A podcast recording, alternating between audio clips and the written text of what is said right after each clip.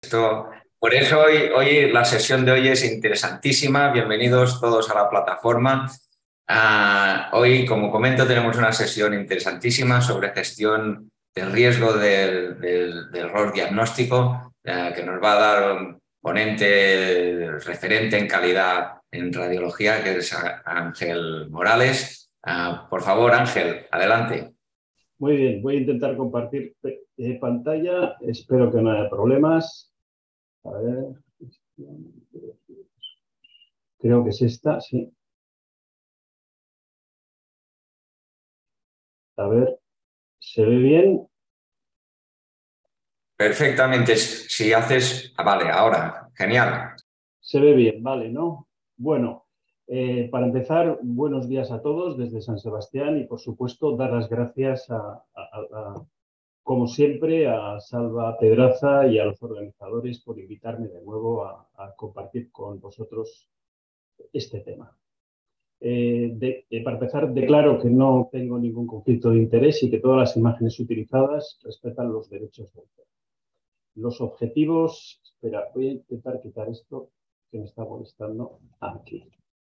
Los objetivos que me he planteado son los siguientes. Primero, que conozcáis la metodología de gestión de riesgos y aplicarla en el error diagnóstico.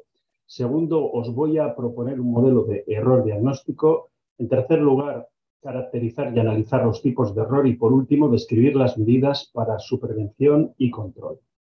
Eh, la metodología es muy fácil, es la metodología de gestión de riesgos que yo creo que todos conocemos. Primero lo que tenemos que hacer es conocer el contexto. Eh, eh, eh, cada servicio es un mundo y aunque la mayor parte de los riesgos los vamos a compartir, pues tenemos que contextualizarlos en cada uno de nuestros servicios. Lo segundo es identificar los riesgos, es contestar a la pregunta ¿qué es lo que puede pasar mal? Lo segundo es analizarlos, o sea, ver cuáles son las causas, su frecuencia, su gravedad y su facilidad de intervención. Y por último, el control de riesgos. ¿Qué, es lo que tenemos que hacer para reducirlos, minimizarlos o, al menos prevenirlos? Eh, todo esto, por supuesto, sometido a un proceso de monitorización y revisión con indicadores de gestión de riesgos y puntos críticos de control, o sea, un proceso de mejora continua. Es importante, por supuesto, introducir sistemas de notificación de errores, tanto con daño como sin daño, que se llaman los casi errores, y eso someterlo por lo menos en nuestro servicio, hacemos un análisis causa-raíz y con este análisis causa-raíz hacemos sesiones de errores diagnósticos. Lamentablemente, por el tiempo que tengo, no voy a poder hablar de los sistemas de notificación y análisis de causa-raíz, pero bueno, esto es otra charla que si queréis la podemos planificar en el futuro. Eh, la fuente primaria de todo esto es un artículo que publiqué recientemente en, el mes de mayo en, radiología, por si alguien quiere, digamos, ampliar este tema y, por supuesto, eh, el, capítulo de radiología esencial sobre gestión de riesgos. Eh, lo voy a dividir en cuatro. Primero voy a hablar de la introducción, después os voy a proponer un modelo de error diagnóstico, después vamos a hablar de la gestión de riesgos con las fases y con los tres tipos de errores diagnósticos y posteriormente quiero hacer una, quiero hablar sobre un tema importante que es sobre las causas comunes de, que afectan a todos los errores. Bien, si empezamos por la introducción, mirad, estimados pasajeros, el comandante les da la bienvenida a bordo del vuelo con destino a Barcelona. La duración estimada del vuelo es de 35 minutos y me complazco en informarles que tenéis un 97% de posibilidades de llegar a vuestro destino sin ningún daño importante y que, el y que el aterrizaje lo va a realizar el copiloto con una experiencia en 200 vuelos y la posibilidad de que cometa un error que ponga en peligro su vida es del 23%. Disfruten del vuelo. Yo os haría la siguiente pregunta. Sé que no me la vais a poder contestar porque no estamos en directo. ¿Tomaríais este vuelo? Yo realmente no tomaría este vuelo absolutamente nunca. Nuestros enfermos sí tienen que tomar este vuelo porque no tienen más remedio que tomar. ¿De acuerdo? Eh, el, primer ítem es esas ese 3% de posibilidades de llegar al destino sin sufrir ningún daño importante es la frecuencia de nuestras tasas de errores en tiempo real, que son entre el 3 al 4%. Es importante esto, esta matización, porque en tiempo real significa que el denominador Incluye tanto exámenes normales como anormales. No debéis confundir con las tasas de errores retrospectivas, que son las que tradicionalmente estamos viendo en la literatura, que oscilan dependiendo del tipo de patología, modalidad, etcétera, entre 2 al 30%. Aquí el denominador incluye solamente los estudios patológicos. Os presento a Garland. Garland en 1949 fue el primero, digamos, el pionero en estudiar los errores diagnósticos, dando una tasa en aquel entonces del 33%. Ojo, errores retrospectivos. El segundo ítem es 23% de posibilidades de cometer un error que ponga en peligro la vida. Aquí os presento un artículo muy interesante de los pocos artículos que hay que trata de investigar, digamos, cuántos casos serían necesarios para mantener, digamos, la competencia en un residente de primer año y pasarle de un nivel de supervisión 1 a un nivel de supervisión 2. ¿no? Y aquí lo que hace es segmenta los tipos de errores por número de casos 50, 100, 150, 200. Pues bien, a partir de 200 casos, que son el máximo de formación en, eh, en este experimento que hicieron, en esta investigación, se encontraban con una tasa de errores clínicamente significativos, o sea, que pueden causar daños a los pacientes del 23%. Eh, si vemos las cuatro categorías de riesgos dentro de radiodiagnóstico, vemos que el producto estrella es el error diagnóstico con el 45%. El error diagnóstico tiene tres grandes problemas. El primer problema es que no existe una medición, digamos, objetiva del error en radiología. Realmente no sabemos qué tasa de errores diagnósticos. Si vosotros me preguntáis qué tasa de errores diagnósticos has tenido tú, absolutamente ni idea. Sé cuál fue mi tasa de errores diagnósticos en apendicitis aguda y en diverticulitis aguda porque lo investigué y, realicé una investigación, pero el resto no tengo ni idea. ¿Cuál es la tasa de errores diagnósticos en vuestro servicio? Y por órganos y sistemas y por radiólogos no lo sabemos. Lo segundo es que no hay indicadores ni fiables ni fáciles de recoger tenemos muchísimos indicadores, ¿eh? o sea, desde la correlación anatomoradiológica, comparar con la cirugía, hacer seguimiento clínico, la revisión por pares, etcétera. Pero realmente no lo recogemos, quizás porque no tenemos tiempo, porque no, no tenemos recursos o porque no tenemos esa cultura para recogerlos. Os recomiendo este magnífico artículo de Antoni Malet y el grupo del Partauli sobre el control de calidad de los informes de radiodiagnóstico que recoge todos los indicadores. Y, la tercera, y el tercer gran problema que tenemos es la taxonomía. No nos ponemos de acuerdo en la clasificación de los errores. Esto, esto, hay una variabilidad terminológica absolutamente que es una locura. Eh, esto está sacado de la tabla de, la búsqueda bibliográfica del artículo ese del, del, mes de mayo. Y son, y como veis, son bastantes clasificaciones y todas son absolutamente imposibles de sistematizar. Estas son las más importantes. ¿eh? Después, como mínimo, hay otras 15 o 16 más. Hombre, quizás yo os recomendaría la de King y Mansfield del 2014, que es la más citada, y dentro del mundo anglosajón y dentro de nuestro mundo en idioma español, la de González, que es un radiólogo colombiano que ha hecho una magnífica revisión también en el año 2014. Si definimos el error diagnóstico desde un punto de vista funcional, vemos que es la interpretación incorrecta de un hallazgo de imagen radiológica que implique o bien ignorar un diagnóstico o establecerlo de forma equivocada. Veis que esta, esta definición es formalmente correcta, pero para mí tiene un problema importante, que es que sobreestima la magnitud de los errores, ya que afortunadamente la mayoría de los errores normalmente la literatura habla entre el 85 y el 90%, no generan efectos adversos, o sea, daños en los pacientes. Por tanto, a mí la definición que os propongo es una definición basada en, el punto de vista de gestión del riesgo, que sería la definición funcional que os he explicado antes, pero que pueda causar un daño al paciente, un efecto adverso o bien que no descubierto y corregido a tiempo podría haberlo causado, que es lo que se llama un incidente o un, casi error. Tenemos la suerte. Hemos tenido un error diagnóstico, pero no ha causado un daño efectivo ni cuantificable al paciente. Esto, el cual, una vez analizado de forma retrospectiva, no hay ninguna posibilidad de disputa o desacuerdo, discrepancia diagnóstica, al no generar ningún tipo de duda sobre cuál es el informe correcto. Eh, eh, os enseño, digamos, esto es la típica metáfora de, del iceberg, ¿no? eh, en la parte, digamos, no visible del iceberg tendríamos los errores menores, esos errores que no tienen daños y, por tanto, no hay riesgos y no son susceptibles de gestión de riesgos. Esto no significa que sean importantes también aprender de ellos. Pero desde el punto de vista eh, práctico, desde el punto de vista de gestión de riesgos, lo más interesante es lo que está por encima, lo visible. Y aquí en la punta tenemos el riesgo legal. El riesgo legal, por supuesto, es causa mucha alarma, tanto individual como social, dentro del punto de vista de los servicios de radiología, pero os avanzo que realmente no tiene importancia desde el punto de vista de causar daños a los pacientes porque es mínimo. De hecho, eh, mirar, el 3% de todas las demandas por responsabilidad en el sistema de salud solamente se estiman solamente son, de todas las demandas, el 3% son de radiología, solamente se estiman el 12%, y eso supone una demanda en un hospital de tamaño medio, supone una demanda cada 5 años y una condena cada 40 años. Por tanto, el mensaje que os lanzo es muy claro. Por favor, no hagáis medicina defensiva. Hacer gestión de riesgos, pero no medicina defensiva.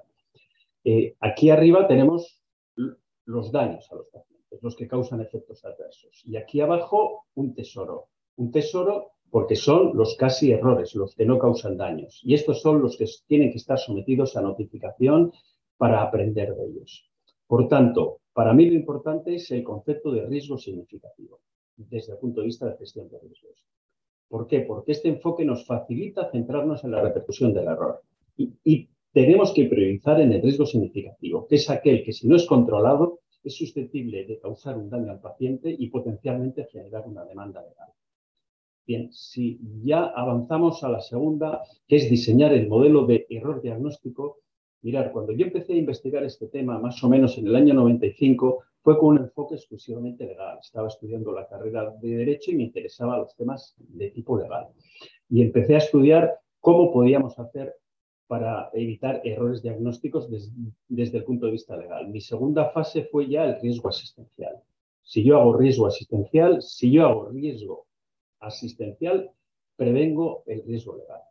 Y me di cuenta que realmente no teníamos un modelo de error diagnóstico, las famosas clasificaciones absolutamente locas que teníamos, ¿no? Hasta que tuve la suerte, por casualidad, de descubrir a Newell y Simon. Newell y Simon son los padres de la inteligencia artificial. En el año 1972 eh, hicieron un modelo de procesador cognitivo basado en tres cosas, en tres fases. La primera fase era la de ver, leer, tocar, la segunda la de pensar y la última la de responder. Y describieron tres subsistemas, el subsistema perceptivo, el subsistema cognitivo y el subsistema motor. Posteriormente, en el año 2006, Robert, eh, Robert eh, aplicó este modelo cognitivo a la interacción hombre-máquina, abriendo la puerta de las prótesis cognitivas. Por tanto, el modelo de error diagnóstico que yo someto a vuestra consideración y os propongo, a mí me ha resultado muy útil eh, esta aplicación de este modelo en los últimos 15 años. La primera vez que lo publiqué fue en el año 2007. Es en esta fase de ver-leer estamos en el subsistema perceptivo, por tanto tenemos un error de percepción, que son los falsos negativos. En la fase de pensar tenemos el subsistema cognoscitivo, que es el error cognoscitivo con tres tipos de errores, falso positivo, error de valoración y error de localización. Y, y, en la fase de responder tenemos los errores motores, que son los errores por hacer algo mal en la gestión documental del informe radiológico. Si vamos avanzando ya en la gestión de riesgos, y analizamos el primer error, es el error de percepción. Os lo vais a encontrar como sinónimos falso negativo o por lectura insuficiente.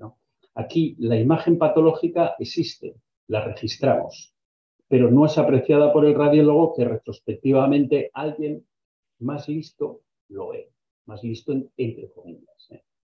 Es un error que es el más frecuente, la literatura habla entre el 60 y el 70%, el problema de este error es que es sospechoso de negligencia. Oye, no has visto algo que deberías haber visto. Y realmente cuando se sufre un error de, percepción es algo absolutamente desolador. ¿eh? Porque encima no te lo analizan con un sesgo, te lo analizan con el sesgo de visión retrospectiva, que es aquel sesgo que dice que una vez visto todos somos muy vistos. Mirad, este es mi último error fue un error de percepción antes de jubilarme. Estaba haciendo una tarde de autoconcierto de ecografías, ecografías de existencia primaria. Eh, era un proceso absolutamente banal. Informé una ecografía como normal. Posteriormente, al cabo de un mes, un compañero, tenemos este protocolo, que si vemos un error diagnóstico lo comunicamos, se me acerca y me dice, Ángel, has tenido un error de percepción. Eh, eh, este compañero le hizo un escáner porque este paciente estaba en seguimiento de un tumor pulmonar. Y efectivamente, cuando examiné las 20, 25 imágenes que siempre hacía, me encuentro que el tumor estaba aquí y yo no lo había visto. Es un error. Si dentro del error de percepción analizamos eh, cuáles son las causas y la prevención, vemos que la causa casi siempre, bueno, puede haber muchas causas, pero la única causa demostrada es la técnica de lectura radiológica, que son los patrones de búsqueda incorrectos, que sea excesivamente rápida fundamentalmente, aunque también hay algún artículo que habla de que la lentitud también para informar eh, eh, eh, es propensa a errores de percepción, es curioso esa paradoja, el sesgo de visión de túnel, que, yo creo que todos conocéis, ¿no? que es, estamos viendo eh, la parte central de la imagen y nos olvidamos de la primera, la última o de las imágenes periféricas. Y el sesgo de búsqueda satisfactoria, que también todos conocéis, que una vez que somos capaces de identificar una patología, nos olvidamos de buscar las otras patologías que a veces son más relevantes. Las medidas de control es la buena técnica de lectura, sobre todo la lectura sistemática, los sistemas de visualización, por supuesto, correctos, eh, eh, son propensos también al error de percepción. La doble lectura es la única técnica que eh, hay evidencia científica que limita los errores de percepción. La segunda opinión de subespecialistas y fundamentalmente también cuidar la supervisión de nuestros residentes en información. si vamos a la segunda, al segundo error, que es el error cognitivo, su sinónimo os lo podéis encontrar como error de juicio. La, la, imagen supuestamente patológica existe, la registramos en el estudio, el radiólogo la objetiva, pero extrae conclusiones incorrectas. Su frecuencia oscila entre el 30 al 40%. Los tipos son estos tres que los vamos a ir analizando y lo mismo que el error de percepción es indiciario de negligencia, este es sinónimo de ignorancia de que ahí hemos hecho un poco el burro de nuevo, entre comillas. Eh, eh, si vamos con el primer tipo, que es el falso positivo, aquí la imagen existe, se registra en el estudio y el radiólogo interpreta como patológico algo lo que es normal, una variante de la normalidad, una imagen de composición o un artefacto. Os enseño un artefacto que me llevó al huerto y fue mi primer error diagnóstico de R1. Eh, eh, es una, o sea, era una compañera, una OR de medicina interna, que un día me viene, tenía fiebre vespertina, no se sentía bien, eh, le hacemos una radiografía de toras y yo veo esta imagen y me lanzo a la piscina y digo que es, es un infiltrado. Y su, su, adjunto dice, joder, pues no parece que sea una neumonía, ver si va a ser una tuberculosis. Afortunadamente, esta radiografía se la enseñé a mi adjunto, eh, gran maestro, y me dice, mira, haz el favor de bajar a tu amiga, decirle que se quite ese maravilloso mechón de pelo que tiene y si quieres le puedes repetir una redacción lordótica y efectivamente esto es un falso positivo. El error de valoración es el segundo tipo de error cognoscitivo. Aquí reconocemos la patología, pero damos un diagnóstico incorrecto. O bien porque lo sobrevaloramos, o sea, o bien por lo, porque infravaloramos. Eh, dos de mis primeros errores diagnósticos, yo aprendí ecografía en el año 79, en el 1 de octubre, estuve tres meses y cuando volví a San Sebastián empecé a hacer ecografías, fui el pionero en hacer ecografías allí y me viene una administrativa del servicio, fijaos que son imágenes del Paleolítico Superior, ¿eh? o sea, estamos hablando del año 79. Eh, eh, y me dice, me duele el hipocondrio derecho, le, hago la ecografía. Era un aparato estático, curiosamente, eh, porque teníamos un aparato dinámico y uno estático, un Liton, y le veo una masa quística en el lóbulo hepático derecho. y yo me, había formado en el 1 de octubre y allí veía muchísimos quistes hidatíricos que estaban previamente, digamos, muy bien seleccionados por tanto tenía un sesgo ya estadístico de selección. Y no se me ocurre otra cosa que, informar eh, masa quística, lóbulo hepático derecho compatible con quiste clínico univesicular. Al cabo de un par de meses vuelve al servicio porque era de Bilbao, me enseña una cicatriz y me dice, te has equivocado, esto era un quiste de agua, es un quiste simple. Por tanto, sobrevaloré la patología en el error de valoración. Este otro caso era una mujer de, mediana edad con unas molestias inespecíficas importantes en la zona epigástrica. Por si acaso me piden una ecografía para descartar litiasis o, cualquier cosa y veo un nódulo sólido y pericogénico en el lóbulo hepático derecho. Por supuesto, me tiro a la piscina e informo que es un hemangioma, porque esto siempre es un hemangioma. Por supuesto, ¿no? O sea, todos los que vemos esto decimos un hemangioma, pero es una imagen inespecífica. La paciente sigue mal, le hacen un TAC y en el TAC aparece una pequeña masa en el proceso uncinado que yo no había visto porque había aire. Supuse que había aire, a lo mejor fue un error de percepción, pero bueno, yo, solía explorar bien a los pacientes en aquel entonces y siempre intentaba hacerlo. A la paciente le operan y esto fue eh, una metástasis hepática. El error de localización, sabéis que siempre tenemos las dos grandes preguntas cuando vemos una masa, primero órgano consistente y segundo órgano dependencia. Este fue mi primer error diagnóstico de localización en el TAC, cuando nos pusieron el TAC, que yo creo que fue en el año 81-82. Eh, era, veis que es una masa mixta, la pelvis menor, zonas solidoquísticas, acordaos que aquí eh, eh, los TAC eran de 21 segundos de duración los cortes y había que hacerlos con un espacio de centímetro en centímetro. ¿no? Era imposible hacer reconstrucciones y dije que era un cistoadenocarcinoma ovárico. Le operaron y es un mioma con áreas de degeneración mixoide y hemorrágicas. Eh, pensaréis que esto ahora con las nuevas reconstrucciones es imposible hacer un tipo de error, pues sí, lo seguimos cometiendo. En este caso no fue un error mío.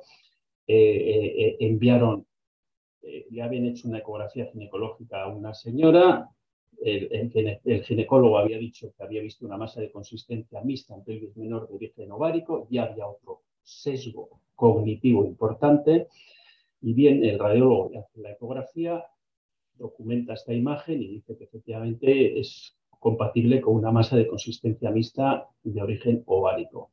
Como le tiene que hacer un TAC, eh, en el TAC veis claramente que es una masa renal.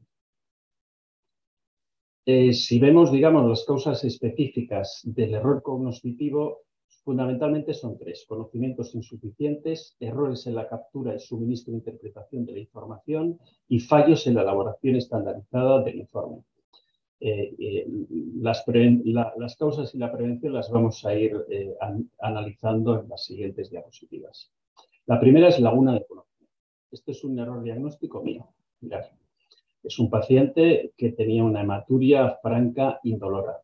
Este paciente, veis que tiene aquí una, lesión que distorsiona totalmente la pelvis renal, solidoquística, yo digo, con este contexto, lo lógico es que sea un tumor urotelial. paciente le hacen, operan, le hacen la nefrectomía y el patólogo dice que no hay tumor urotelial, que lo que tiene es un hematoma subepitelial de la pelvis renal, una lesión de Antopol Goldman.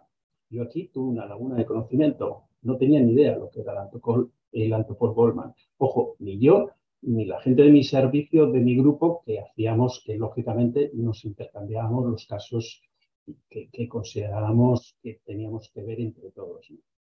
Hombre, eh, eh, aquí, aquí el, eh, fijaos que además el antropólogo Goldman está descrito desde el año 1948, o sea que es una laguna de conocimiento importante la que teníamos. es un caso raro, por supuesto, aunque yo después hemos visto otros cinco o seis como mínimo. Aquí el dato, digamos, clínico es que el paciente está anticoagulado. Cuando los pacientes están anticoagulados, por favor, cuando veis una imagen de este tipo, antes de tiraros a la piscina y pensar en un tumor urotelial, pensar a ver si va a ser un antipolo eh, con, respecto a la segunda causa, que es no conocer las variantes normales, esto se ve fundamentalmente en radiología pediátrica. Esto fue un casi error de otro compañero, un compañero del hospital provincial que estaba al lado, que ahora estamos unidos, en el cual me enseña esta imagen y me dice, pues que es una señora que viene porque le, molesta ahí, incluso el, médico le palpaba algo y le digo, mira, no te preocupes, esto es una fosa romboidea, le enseño el Atlas, el maravilloso libro de cabecera que tenemos que tener todos los radiólogos en, nuestros servicios, que es el KITS, el, Atlas de variantes normales, se lo enseño y dice, ah, pues sí, es una fosa romboidea. Mira, con respecto a la ignorancia, yo con la ignorancia, ojo, estoy hablando de, no de la ignorancia supina, esa eh, horrible, sino eh, tengo una definición que a mí me gusta mucho, que es ignorante es aquel que no sabe lo que yo aprendí ayer, ¿de acuerdo? Por tanto, con la ignorancia, con este tipo de ignorancia, eh, tenemos que ser tolerantes entre comillas, ¿de acuerdo? Y aquí hay, hay una gran cosa de la ignorancia que es que eh, el trabajo en equipo, dos cerebros trabajando en red son inmejorables. Y hay un problema con la ignorancia que roza con la estupidez. La ignorancia y la estupidez tienen una frontera muy fina. Si tú a la ignorancia le añades la prepotencia, le añades la autoridad, no el principio de autoridad, sino el sesgo de autoridad, podemos estar rayando también en la estupidez. Yo, eh, más de 40 décadas de radiología he cometido estupideces también. Eh, con respecto, digamos, al control de las, lagunas de conocimiento, o sea, de, los conocimientos insuficientes a nivel de especialista está claro. Está la formación médica continuada. Curiosamente, eh, eh, el Real Decreto ese que iba a salir sobre sistemas de recertificación lo han abortado, no ha salido. Somos de los pocos países que realmente no tenemos sistemas de recertificación. Afortunadamente, sí tenemos un, a nivel MIR, el control es la correcta supervisión. Y ahí sí tenemos el Real Decreto 183-2008 que nos marca legalmente cómo podemos y debemos supervisar a nuestros residentes. Y realmente tenemos aquí a los tutores. Para mí, los tutores, por lo menos en mis servicios, son los mejores. Es la gente más comprometida, es la gente más entusiasta, es, la gente que más estudia, son extraordinarios. Y para mí los tutores, desde el punto de vista de gestión de riesgos del error diagnóstico, tener un buen tutor es un tesoro. Y después la curva de aprendizaje. Mirad, en la curva de aprendizaje del residente tenemos que establecer claramente dos puntos. Este punto uno es, aquí tenemos el, desempeño, aquí tenemos el tiempo, aquí tenemos el nivel de supervisión que debemos hacer a los residentes, ¿no? Esta es la curva de aprendizaje. Pues bien, en este punto 1 tenemos el, nivel 1, que es el nivel personal. Es, en ese nivel el, el residente no es autónomo y tiene que tener una supervisión personal continua, directa y presencial del radiólogo. Después tenemos este punto 2, que es el nivel a demanda, nivel 3, en el cual el, presidente, como todos sabéis, pues tiene ya un nivel autónomo, hace sus controles de calidad y solamente nos pregunta si tiene algún problema. Y aquí en medio, entre estos dos puntos, tenemos la supervisión de nivel 2 indirecta, que el, el residente tiene un nivel autónomo, hace controles de calidad, pero el control del radiólogo, pero no puede pasar al sistema de información como un informe finalizado hasta, hasta que el radiólogo le da el visto ¿De acuerdo? Eh, por eso nosotros, a los R1, eh, eh, el, artículo 15.3 de este Real Decreto 183 dice claramente que los residentes de primeros años tienen que tener un nivel de supervisión físico, directo y que tienen que visar por escrito todos los informes el adjunto. Por supuesto, debe hacer informes porque si no hace informes no aprende, pero esos informes los tiene que controlar y visar por escrito siempre un adjunto. Ojo, un adjunto, no un R3 o un R4. Es, yo sé que es una práctica habitual y que podemos hablar de después. Estos tres eh, maravillosos profesionales que son ahora eran los tres primeros residentes que mandamos a dormir a casa por un tema de gestión de riesgos. Porque los, los residentes se levantaban sin ningún control y había que poner una barrera física. ¿Cuál fue la barrera física? Mandarles a dormir a casa durante el primer año. Por supuesto, no perdían dinero porque hacían más tardes. Eh, esto causó en el hospital la intemerata, pero posteriormente fue copiado por bastantes servicios, salvo los pacientes quirúrgicos, que obviamente eh, eh, el, residente del R1 no puede operar solo, pero sin embargo puede aprender a operar a las 5 de la mañana con su asunto. los segundos son los errores en la captura, suministro o presentación de la información. Es, la segunda causa de errores cognitivos. Y aquí tenemos no consultar radiografías informes previos, una información clínica inadecuada, insuficiente o inexistente y el error aliterativo cortar y pegar. El error aliterativo de cortar y pegar, desde hace años que podemos cortar y pegar, realmente tenemos que tener mucho cuidado porque está generando muchos errores. Presento uno en mi servicio, un screening de hepatocarcinoma en un paciente con hepatitis C. El radiólogo ecografista le ve esta área hipocogénica y dice de menos de un centímetro y dice posible área de preservación grasa. Al cabo de seis meses eh, ha aumentado, ya mide 12 milímetros, ha aumentado 4 milímetros, pero hace un cortapega al radiólogo y dice área de preservación grasa ya descrita en estudios previos. Y a los 12 meses ya tenemos un hepatocarcinoma. Esto se calificó como US1 y era un US2 y esto se calificó como US2 y era un US3. ¿De acuerdo? Lo tercero son fallos en la elaboración estandarizada del informe. Fijaos, estos dos diagnósticos que yo hice, si yo hubiese hecho un informe eh, eh, con diagnóstico diferencial, yo hubiese dicho imagen compatible con hemangioma, certeza diagnóstica del 75 al 90%, otras posibilidades de nódulos hepáticos improbables menos del 10%, y recomendar la prueba más específica, que en este caso ahora sería hoy la eco con contraste, yo no hubiese cometido ese error. Y en, el, caso del diagnóstico diferencial de masa quística tampoco. Mirar, por eso el diagnóstico es una integración de datos clínicos, pruebas complementarias y de revisión de radiografías previas. Y tenemos diagnósticos específicos, que no son muchos, y la, y la mayor parte si tenemos un diagnóstico específico, estupendo. Y la mayor parte son inespecíficos. Y aquí tenemos la vía verde, la correcta, que es el diagnóstico diferencial y recomendar prueba específica o incluso no recomendar prueba específica, hacer una función guiada por ecografía o por TAC, que es quizás lo mejor y lo más eh, lo que tiene más validez diagnóstica. ¿no? Y tenemos un enfoque estadístico, un sesgo, que es apostar. Yo a mis residentes siempre les decía, el que quiera apostar, que se vaya al frontón. El problema es que hemos, durante los años 70 y los, que nos hemos formado en los años 70, 80, siempre estamos acostumbrados a que nuestros grandes maestros nos decían, hay que mojarse. Chicos, hay que mojarse, hay que ser valiente. Pues no, no nos podemos mojar y no, nos, y no podemos ser valientes. El radiólogo nunca tiene que ser valiente en hacer diagnósticos. Lo que tiene que ser es fiable y prudente. Esto ya lo dijo Benjamin Felson en su magnífico libro de abdomen agudo, que decía, ¿qué ley obliga que debamos formular un diagnóstico a partir de patrones inespecíficos? No tenemos derecho a jugar donde las apuestas son altas y las condiciones muy desfavorables.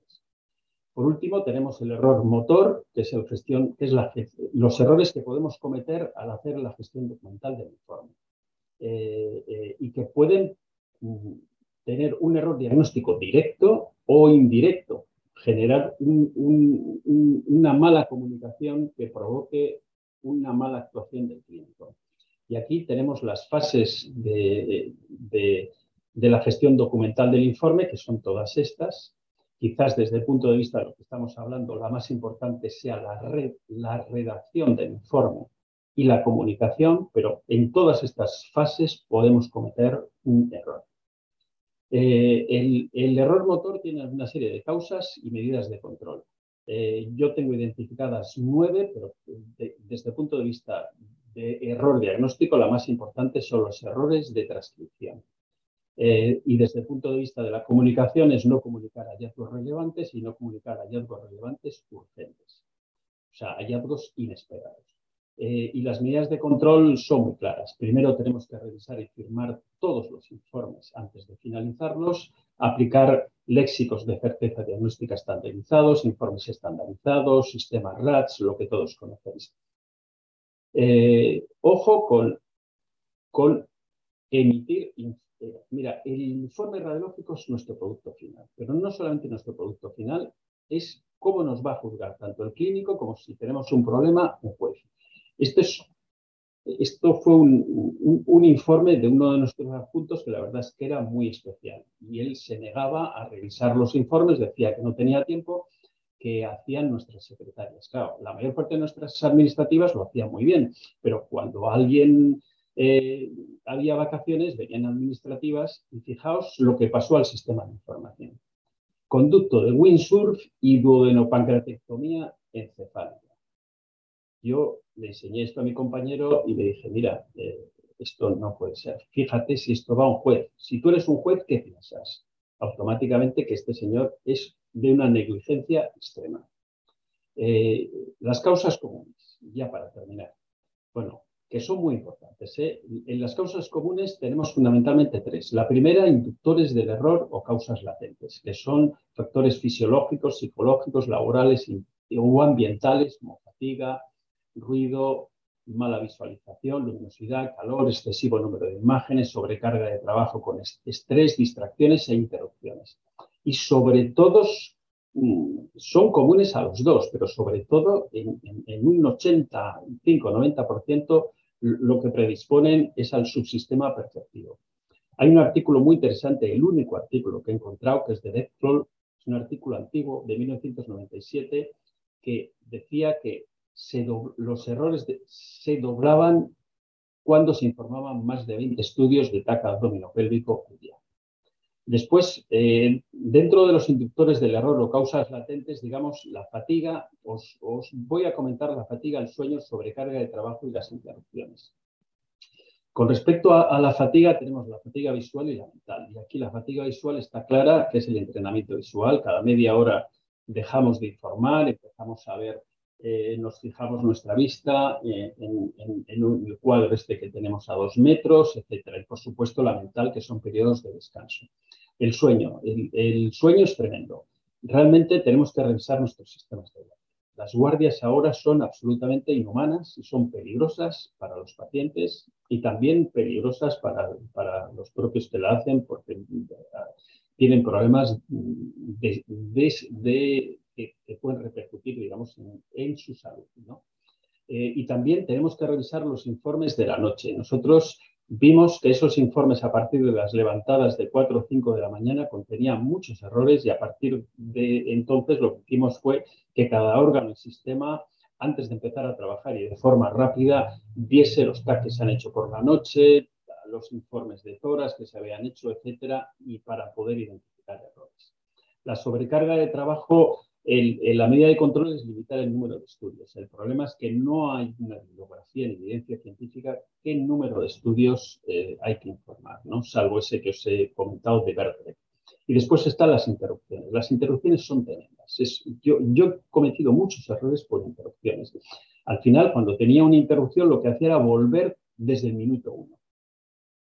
Eh, eh, aquí hay la única solución es que tengamos zonas calientes y zonas frías dentro de esa región. Las zonas calientes son las zonas accesibles, que tienen un libre contacto presencial o telefónico, ese radiólogo, con los técnicos, con los clínicos, con toda la gente. ¿no? Que además eso nos, nos lo valora mucho, que es la accesibilidad. Y después tenemos que tener zonas frías, zonas frías en las cuales estemos solos, sin teléfonos, sin libre acceso. Yo cuando quería informar tranquilamente y tenía pendiente estudios de TAC por la tarde, me iba por la mañana y en dos, tres horas me informaba 12, 14 estudios y después me iba a tomar el vermú y estaba fenomenal. Y, y, además muy austro. Ojo, si ponemos un radiólogo en una zona caliente, le tenemos que, le tenemos que disminuir el número de estudios, si no, no hacemos nada. Eh, con respecto a exploración con calidad subóptima, es la segunda causa, digamos, de causa común ya sabéis, un estudio incompleto, técnica radiológica incorrecta o mal etiquetado. Las medidas de control son una protocolización correcta, una técnica radiológica óptima con criterios de rechazo y de repetición de estudios y verificación del etiquetado correcto, del lado equivocado, paciente equivocado, sitio equivocado. Eh, el problema es que la técnica incorrecta, fijaos, siempre genera responsabilidad, responsabilidad tanto penal como civil como administrativa. Este es un caso eh, de, de Osakidecha es un, es un paciente que eh, hace años, en el comienzo, cuando, cuando Tuvimos el primer TAC multicorte que lo pusimos en urgencias hace muchos años eh, y el paciente tuvo un accidente de coche, le ingresan en un hospital comarcal y le hacen lo que siempre hacíamos, que era la radiografía lateral de columna cervical. Realmente la C6-C7, si el paciente eh, no podía colaborar o tenía el cuello corto o gordo, pues era imposible de ver. Este paciente le, ingresan, le derivan del comarcal al hospital Donostia para eh, estar en cuidados intensivos, al cabo de un par de días o así, le, despiertan, va muy bien y se encuentran con que tiene una tetraplegia. Eh, hubo, que ponerse de acuerdo y pagar un indemnización. lo tercero son fallos en el proceso heurístico. Mirad, la heurística es la es, o, lógica diagnóstica equivocada. La heurística es la búsqueda de la verdad, que es el error de razonamiento. Mirar, el razonamiento radiológico es de naturaleza aproximada, imperfecto, inductivo. Esas son las tres características. La solución correcta a priori es conjetural. Se da sobre problemas complejos y no lineales y generalmente la toma de decisiones es en situaciones de incertidumbre con datos o conocimientos inciertos, la famosa información clínica, o bien en situaciones puntuales y de estrés, urgencias y la mayor parte de las veces nos encontramos con patrones inespecíficos. De nuevo, no podemos sacar conejos de la chistera con los patrones inespecíficos. Y aquí está la teoría del razonamiento dual de Kahneman. Yo cuando la descubrí realmente y empecé a, investigar este tema hace años, eh, me fascinó. ¿no? os recomiendo este, este fantástico libro que es Pensar rápido, pensar despacio. Kahneman nos habla de que hay dos tipos de pensamiento. El pensamiento rápido o intuitivo, que es el tipo 1. Es un pensamiento inconsciente, no requiere esfuerzo mental, saca conclusiones de manera automática, se utiliza con mucha frecuencia y en casos no seleccionados es muy inseguro porque predispone al error y al ser inconsciente los errores raramente se corrigen. Fijaos, el 90 y muchos por ciento de los diagnósticos que hacemos son un pensamiento rápido o intuitivo. Y después tenemos el pensamiento lento o analítico, que es el tipo 2. Es un pensamiento consciente, requiere esfuerzo mental, crea conclusiones racionales, se utiliza con mucha menos frecuencia en casos seleccionados, es muy seguro, predispone muy poco a los errores y además al ser consciente puede corregir los errores. Mirad la paradoja. Nosotros eh, eh, nos han enseñado de siempre y seguimos enseñando a nuestros residentes este pensamiento, el pensamiento lento o analítico, cuando le decimos, coge este caso y estudiatelo, preséntalo en sesión o, coge este caso y dime qué te parece. Está en pensamiento lento o analítico. Sin embargo, mm, curiosamente, lo que estamos trabajando es en pensamiento rápido e intuitivo y vamos a seguir trabajando así, porque con este pensamiento lento analítico informaríamos cuatro estudios, cinco al día solo. Por tanto, este, este pensamiento tiene un grave problema, que es que predispone a los errores, pero es que cuando esos errores son sistemáticos, es lo que se denomina sesgos cognitivos. Esta paradoja hay que tenerla en cuenta. A nuestros residentes les tendríamos que formar en pensamiento lento o analítico, pero también en pensamiento rápido, intuitivo y sobre todo enseñarles los sesgos cognitivos. Hay descritos 13 sesgos cognitivos y seguro que van a salir muchos más. No tengo tiempo, esto da también para otra charla. Eso es una charla que la estoy preparando también. Estoy volviendo a revaluar todos los errores que he tenido mi servicio viendo los sesgos. Y me estoy dando cuenta que la mayor parte de los errores que tenemos son sesgos también. Mirad, en estos errores de infravaloración y sobrevaloración es un sesgo estadístico. Clarísimo. ¿eh? Y si yo me hubiese, si yo me hubiese hecho la pregunta, aunque sea más infrecuente, ¿qué cosa, otra cosa, qué, cosa puede ser o debo incluir diagnóstico diferencial? No hubiese tenido este error. Este, este sesgo, digamos, de nuestro radiólogo que, que, confundió el órgano dependencia de esta paciente es un sesgo de encuadre o de condicionamiento, lo que también se llama un error de inducción. ¿no? Eh, la pregunta que, tendríamos que haber hecho es, ¿seguiría haciendo este diagnóstico si tuviera una información clínica distinta? Y después tenemos el sesgo de satisfacción del informe, el error aliterativo. Y la mayor parte de los sesgos afectan al componente del error conocido, pero también hay, sesgos, para error de percepción. Es el de satisfacción en la búsqueda y en el error de desplazamiento, visión de túnel, que, probablemente es el que tuve yo cuando cometí el error de percepción en este pequeño tumor renal. Conclusiones. El error diagnóstico es la causa más frecuente de aparición de sucesos adversos dentro de la radiología. Todos los radiólogos son falibles, somos falibles e incluso los mejores cometen y van a cometer errores. El que crea que no comete errores es que no los investiga. Proponemos y someto a vuestra consideración un modelo de error diagnóstico con tres subsistemas. Perceptivo, que es leer la imagen radiológica, conoscitivo, interpretarla y motor, realizar el informe, que a su vez tiene tres categorías, el error de percepción, conoscitivo y gestión documental del informe. El error de percepción es el más frecuente, es sospechoso de negligencia y su control es la lectura sistemática, la doble lectura y la revisión por pares. El error conoscitivo, sospechoso de ignorancia, y su control es, hay que conocer y evitar los sesgos cognitivos, control de formación continuada y cumplir la normativa de supervisión de los residentes, fundamentalmente de los RS1.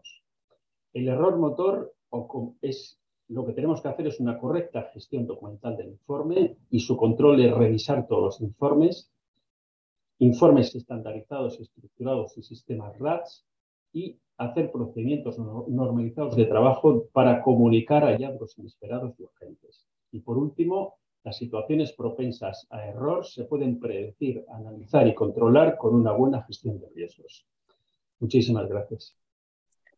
Muchas gracias a ti, Ángel. Realmente una presentación excelente, ¿no? Que nos pone de manifiesto que estamos sujetos a errores, tanto perceptivos, cognitivos como motores, ¿no? Y que hay que implantar mecanismos para intentar detectarlos y reducirlos. ¿no? Hay una batería de preguntas de Salva y también un comentario de Marta que voy a leer primero. Pone Ángel, encantado de oírte como siempre, conoces mi prioridad de las llamadas discrepancias, opiniones diferentes. Ah, llamarles errores quizás no es adecuado, no lo son siempre. Por otro lado, también comenta también decir que la sobrecarga de trabajo, no descansar demasiados casos al día, lleva al cansancio y pérdida de concentración. Nuestro ambiente sanitario apuesta por la cantidad y ve el descanso y los cortes de trabajo continuado en el informe.